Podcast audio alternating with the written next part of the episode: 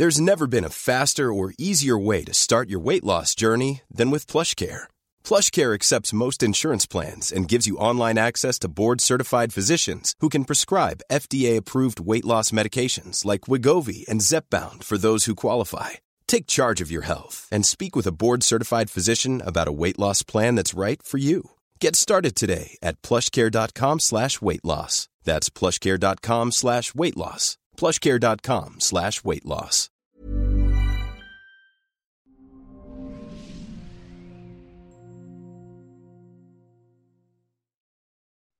Hola, soy Natalie Marcus, nutrióloga funcional, especialista en medicina mente-cuerpo. Bienvenido a las tres R's. Siempre podemos reparar, restaurar, regenerar y sobre todo resetear nuestro cuerpo y nuestra vida.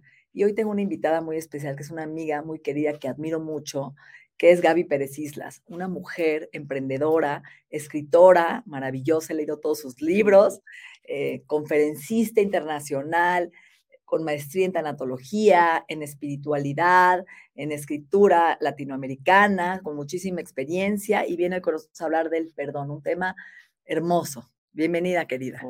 gracias, Natalie. Qué gusto estar aquí contigo y con toda tu comunidad. Sabes que soy una fan de las tres R's y creo en ellas porque nos funcionan para la vida como una herramienta maravillosa. Estoy encantada de estar contigo y me fascina el tema del perdón porque es una columna vertebral del trabajo de duelo. No hay recuperación sino perdón.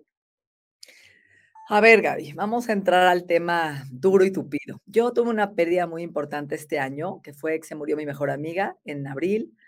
Regresé de viaje y la encontré muerta, le dio un infarto, probablemente, no lo sabemos. Estaba dormida y ahí empezaron las emociones, ¿no? Empecé con el enojo primero, el enojo con la vida, de por qué se fue, por qué no me avisó, ¿no? ¿Por qué no me dijo que se sentía mal? ¿Por qué si fue mi culpa? Porque la llevé a vacunar y a lo mejor la vacuna le dio un infarto al miocardio, se sintió mal desde que yo la vi que se vacunó conmigo en Las Vegas, se sentía débil, vulnerable, con dolor. Entonces empieza este juego de la culpa, el enojo, ¿no? Y cómo me abandonó, y entonces yo me quiero ir con ella y estoy enojada, y a quién le voy a hablar, y quién es mi cómplice.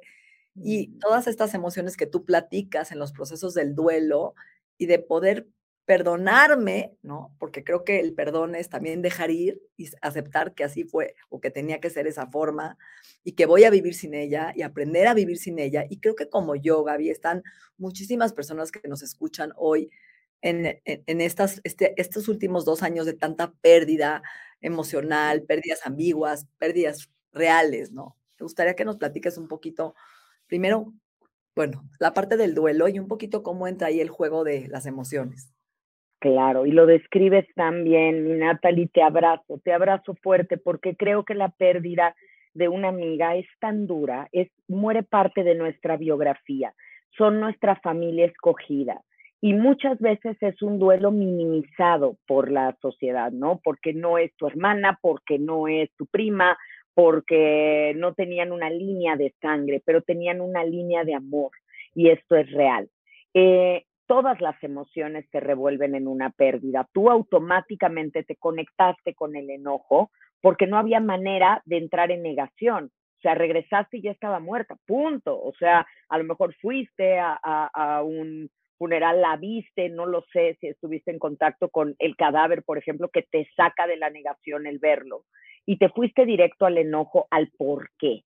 Esa es la pregunta que nos hacemos en un duelo muchísimo. ¿Por qué ella? ¿Por qué ahora? ¿Por qué de esta manera? Eh, ¿Qué tuve yo que ver? O sea, estás llena de dudas y preguntas y el enojo se conecta con todos esos por qué. Yo te voy a decir que el, el perdón es humildad. Así lo definiría yo. Humildad de entender que las cosas pasan como tienen que pasar y no como yo quisiera que pasaran. Y eso es muy difícil porque somos muy controladores, Natalie. Y entonces creemos en gran soberbia, y lo digo con respeto, que hay algo que pudimos haber hecho o dejado de hacer que cambiar el resultado de las cosas, porque no nos gusta lo que ocurrió y daríamos lo que fuera por poder cambiar eso. Imagínate todas estas emociones revueltas en una olla que es un hervidero de grillos, que ahí está, para empezar este proceso llamado duelo, que va a ir pasando por diferentes etapas en las que vas a gestionar esas emociones para adaptarte a una nueva vida, pero no a una nueva vida sin ella, Natalie. Tú dijiste, ya no la voy a tener, no la vas a tener físicamente, pero la vas a tener entrañada en ti. Extrañar es dejar a alguien afuera de tu vida. Cuando hablamos de un departamento exterior, quiere decir que da la calle, está afuera. Algo interior es lo que tenemos que hacer con alguien que se fue, entrañarla. ¿Qué me enseñaste? ¿Qué me quedo de ti? ¿Qué frases tuyas uso? ¿Qué me, ¿Para cuál fue tu misión de estar en mi vida? Eso es lo que yo tengo que entrañar ahora y seguir adelante. Así, así estoy viviéndolo. Es diario, es un proceso de diario, tú lo sabes, estar en el aquí, en el ahora, agradecer, honrar todo lo que me dejó. Y, y, creo que algo bien importante también que me conectó a esto, Gaby, que es algo más fuerte, es como mi niña interior abandonada. Mm. Estoy viviendo ahora este proceso de la niña interior que nunca recibió ese sostén de parte madre y padre, de un abandono infantil, ¿no? De que siento que siempre tuve que ser la fuerte y, está bien que me dejen sola y que yo entre a la escuela sola y que no tenga quien reclinarme en mi cumpleaños y muchos eventos que ella era como mi hermana. Yo no tengo hermanas, ¿no? No tengo familia cercana, es una familia muy chica y de alguna forma perder estas hermanas postizas, como bien lo dijiste, y tocar esta niña interior que no, que, que, como, que hay que sanarla. Y me gustaría que platiques de este, de este niño, de esta niña que vamos cargando y no la actualizamos a una vida adulta y seguimos, ¿no? De alguna forma enojados, dolidos por este supuesto abandono. ¿Cómo lo llamarías tú? Sí, es que mira, las personas que tienen este temperamento, y somos muchas, y voy a, no quiero hacer una cuestión de género, pero muchas mujeres somos así, echadas para adelante, y la demás familia y la demás sociedad dice, lo bueno es que eres fuerte. No, lo bueno es que a ti siempre te sale. No, tú eres increíble, tú tienes fuerzas, pero ser fuerte no es una maldición y no significa que no seamos vulnerables. Entonces, claro que la pérdida de alguien que tú escogiste para tu vida y que te había acompañado muchos años, gran parte de ella, es algo que te tambalea todas tus seguridades. Y en el duelo siempre nos volvemos niños, Natalie.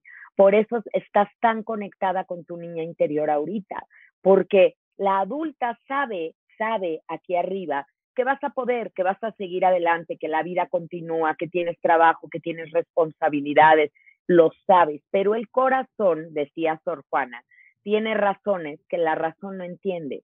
Y en el corazón vive esa niña, vive esa niña chiquita que ahorita se está acordando y está resonando todas las veces que se sintió abandonada.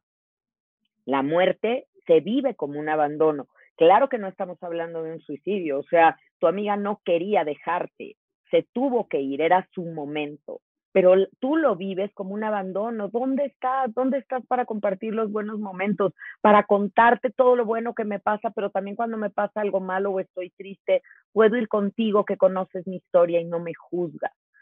Entonces, claro que ahorita estás con esta niña a flor de piel y necesitas un diálogo interno con ella para decirle, yo te cuido, mi amor, yo estoy aquí. Por primera vez me estoy deteniendo a sentir y me estoy dando este permiso, no nada más de ser fuerte y echada para adelante y vamos a hacer como que no pasó nada. Sí pasó, pasó todo, no te tengo conmigo y esta ausencia duele, pero ahora voy a integrarte en mi vida, voy a integrar a tu amiga y voy a cuidar de mi niña. ¿Sabes? Natalie necesita una amiga en este momento y lo ideal es que tú seas esa amiga que te conviertas en esa amiga, que abraces a esa niña. Y se lo digo a todos los que nos están escuchando. Si perdiste a tu mamá, tienes dos opciones. O te quedas huérfana o te vuelves tu propia madre. Si perdiste a tu pareja, o te quedas viuda o te quedas viudo o te vuelves tu propio compañero. Necesitamos tomarnos de la mano y decir, yo estoy aquí y quiero hacer que mi viaje de vida siga valiendo la pena, aunque la persona que yo esperaba que estuviera a mi lado hoy ya no está. Y aquí volvemos, Natalie, justo al tema del perdón, porque para poder hacer esto tienes que hacer como un recuento de todas tus áreas de oportunidad. ¿Qué me puedo perdonar aquí? Me puedo perdonar, tú estabas diciendo, el, el haberla llevado a una vacuna, el haber hecho, no tienes la certeza absoluta de que nada de eso haya influido en que ella falleciera. Yo creo sinceramente que todos tenemos una fecha de caducidad y llegamos puntuales a esa cita, sin duda. Así que no, no te culpes, perdónate hagas lo que hagas, ¿no? Porque ahí empieza a jugar la mente contigo. Es que yo soy, como no me di cuenta que su corazón estaba mal, yo le hice estudios, la llevé al cardiólogo, la llevé al gastroenterólogo, como no se dieron cuenta, y empieza, ¿no? Este juego terrible que nos, que nos lastima, ¿no? Y que nada más nos hace daño. Ahora, Gaby, ¿cómo perdona esta niña infantil el abandono? Mira, yo creo que la niña solita no puede cambiar lo que sintió Ahora sí que aunque yo les trajera Freud en persona, lo reviviéramos y platicara con ustedes, nada puede cambiar el pasado y esa es una realidad. Lo que podemos cambiar es cómo lo vemos desde el presente, pararnos en un lugar distinto, donde no soy esa niña que se siente abandonada, sino soy una niña que entiende que su mamá hizo lo mejor que pudo con los recursos que tenía y las circunstancias en las que estaba, que nunca fue su intención no acompañarte o abandonarte, que probablemente era muy joven cuando te tuvo, que no tenía todos los recursos, que nadie nos enseña a ser papás y mamás y que además el hecho de que tú tuvieras tantos dones y fueras una niña extraordinaria e independiente, pues hizo creer a todos que tú podías, que no necesitabas tienes que perdonar lo que ellos no se dieron cuenta y lo que tú, por ser una niña, no pudiste expresar. No levantaste la mano para decir, a mí me hace falta, yo quiero, necesito, porque eras una niña y te acostumbraste a eso. Ahora abraza a esa niña que sabe que ha tenido una mamá que la quiere con lo que ella puede querer, con las circunstancias que tenía, pero ahora tú te prometes a ti misma que no te vas a abandonar, porque finalmente, amiga, tú vas a ser la única persona que esté contigo el resto de tu vida. La única. Así que mejor, más nos vale caernos bien y abrazarnos y estar ahí para nosotros porque el camino es largo todavía. Y bueno, este podcast va a ser el cierre del año y la verdad es que lo adelanté por esta necesidad, ¿no? De hablar contigo y gracias por mi terapia maravillosa que me acabas ah que yo creo que a los que están escuchando nos resuenan conmigo porque con quien hablo está viviendo esta energía de fin de año, esta energía de, de lo que estás diciendo del perdón, del duelo, del abandono, ¿no? De la expectativa que tenemos de los demás, de la expectativa tan dura, ¿no? De lo que significa el rol que le ponemos a la mamá, al papá, a los hermanos, a los amigos, y que a veces nos decepcionamos y que encontramos en gente que no esperamos nada el amor y al revés, ¿no? Y ahí es donde ese, el desapego, Gaby, háblame del desapego, ¿no? ¿Cómo soltar la expectativa para poder limpiar el enojo, el resentimiento, el dolor? Mira, eh, estás hablando con mucha tanatología. O sea, de verdad en tus palabras encuentro una gran sabiduría de tanatología porque sabes, sabes cómo es la, cuáles son las claves. Ahora me preguntas cómo, ¿no? ¿Cómo lo hago? Yo sé que tengo que hacerlo. En el rol de una mamá, Natalie, siempre ponemos, y tú lo sabes, tú eres madre, ponen demasiadas expectativas. Mamá tiene que ser perfecta, tiene que ser nutridora, tiene que ser amorosa, tiene que adivinarme el pensamiento, tiene que ser médico, enfermera, psicóloga, maestra, todo, todóloga. Esperamos tanto de una mamá que generalmente una mamá decepciona porque tenemos en nuestra mente eh, un constructo mental de una mamá perfecta, de una mamá ideal hasta que no soltamos ese ideal de mamá, no vamos a poder abrazar a la mamá real que tenemos, a la mamá que es humana, a la mamá que tiene miedos y fallos como todo el mundo. Tenemos que perdonarle a una mamá su humanidad, porque es que la hemos endiosado, la sociedad, la cultura, es tu madre. Fíjate, es el peor insulto en el mexicano, ¿no? Que te mienten la madre es como lo peor que te podrían hacer porque la mamá tiene que ser una santa y no somos santas, somos humanas y tenemos dudas y tenemos momentos de crisis y tenemos nuestros propios egoísmos y nuestros momentos y hacemos lo mejor que podemos con los recursos que tenemos. Y cuando un hijo aprende a amar a su mamá de manera humana y decir, esta es la que hay y esta es la que amo y ella ha hecho lo mejor que ha podido y yo tampoco soy un hijo perfecto, así que también amo mi imperfección. Fíjate cómo el perdón se va colando en todo esto. Renuncio a esa mamá ideal que yo hubiera querido tener. ¿Cómo construimos esa mamá ideal, Natalie? Con las películas que vemos, con las mamás de nuestros amiguitos, con otras figuras maternas que hay. y juntamos todo eso y construimos lo que debería de ser una mamá. Pero en realidad, pues tienes una y la que hay es perfecta para ti, es la que necesitabas para crecer, para ser quien eres. Si no te gusta cómo eres hoy, y se lo digo a todos los que nos escuchan, si no les gusta cómo son, ustedes tienen que cambiar. No podemos seguir culpando a nadie por eso. Porque la única persona que realmente podemos cambiar con un trabajo de perdón y de agradecimiento es a nosotros mismos. A los demás solo hay que aceptarnos y ponernos a la sana distancia, frase muy trillada en esta pandemia, pero a la sana distancia emocional de que nos lastime. Creo que ese es el camino. Perdonarnos a nosotros mismos por lo que hemos sentido, lo que hemos pasado y decidir que a pesar de toda la expectativa exterior que nos ponen y todo ese peso, lo que queremos es ser felices y a lo que venimos a esta vida es a ser felices, no hacer tantas cosas como hacemos. Excelente. Para terminar, Gaby, tu último libro y una frase, un consejo para cerrar este maravilloso podcast tan lleno de sabiduría y amor desde tu corazón. Muchísimas gracias. Mira, eh, estoy celebrando los 10 años de mi libro de cómo curar un corazón roto. Entonces hicimos una edición maravillosa, empastadura, revisada, actualizada y le agregué todo un capítulo nuevo sobre duelo, muerte por COVID. Porque claro que hace 10 años que escribí este libro no tenía yo la menor idea de que venía esta pandemia ni en la peor pesadilla. Así que está muy actual y creo que vienen herramientas claras para trabajar este duelo tan particular que nos llena de estas culpas, de esto subiera. Hay muchos ejercicios sobre el perdón y el agradecimiento. Y con base en esto, al agradecimiento es como yo quisiera cerrar.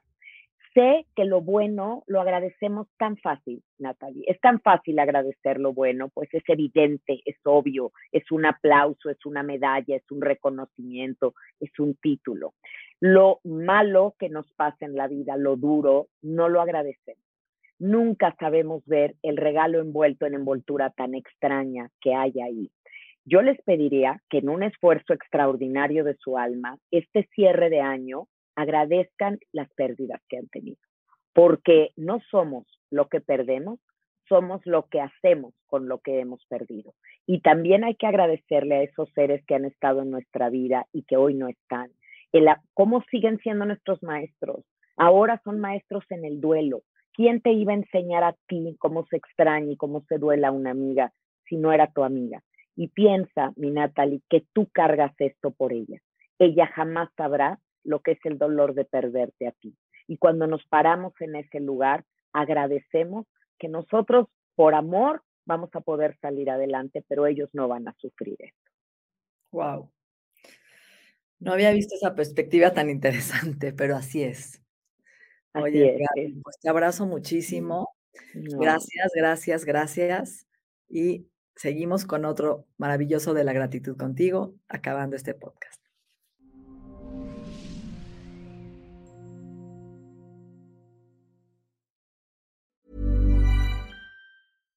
If you're looking for plump lips that last, you need to know about Juvederm lip fillers. With Juvederm Volbella XC and Juvederm Ultra XC, your lip look, whether it's subtle or bold, can last up to one full year with optimal treatment and no additional maintenance. Find a licensed specialist and see if it's right for you at Juvederm.com today. That's J U V E D E R M.com. Add fullness to lips in adults over 21 with Juvederm Volbella XC or Juvederm Ultra XC. Do not use if you have severe allergies or a history of severe allergic reactions, or if you're allergic to lidocaine or the proteins used in Juvederm. Tell your doctor if you have a history of scarring or taking medicines that decrease the body's immune response or that can prolong bleeding. Common side effects include injection site redness, swelling, pain, tenderness, firmness, lumps, bumps, bruising, discoloration, or itching. As with all fillers, there's a rare risk of unintentional injection into a blood vessel, which can cause vision abnormalities, blindness, stroke, temporary scabs, or scarring.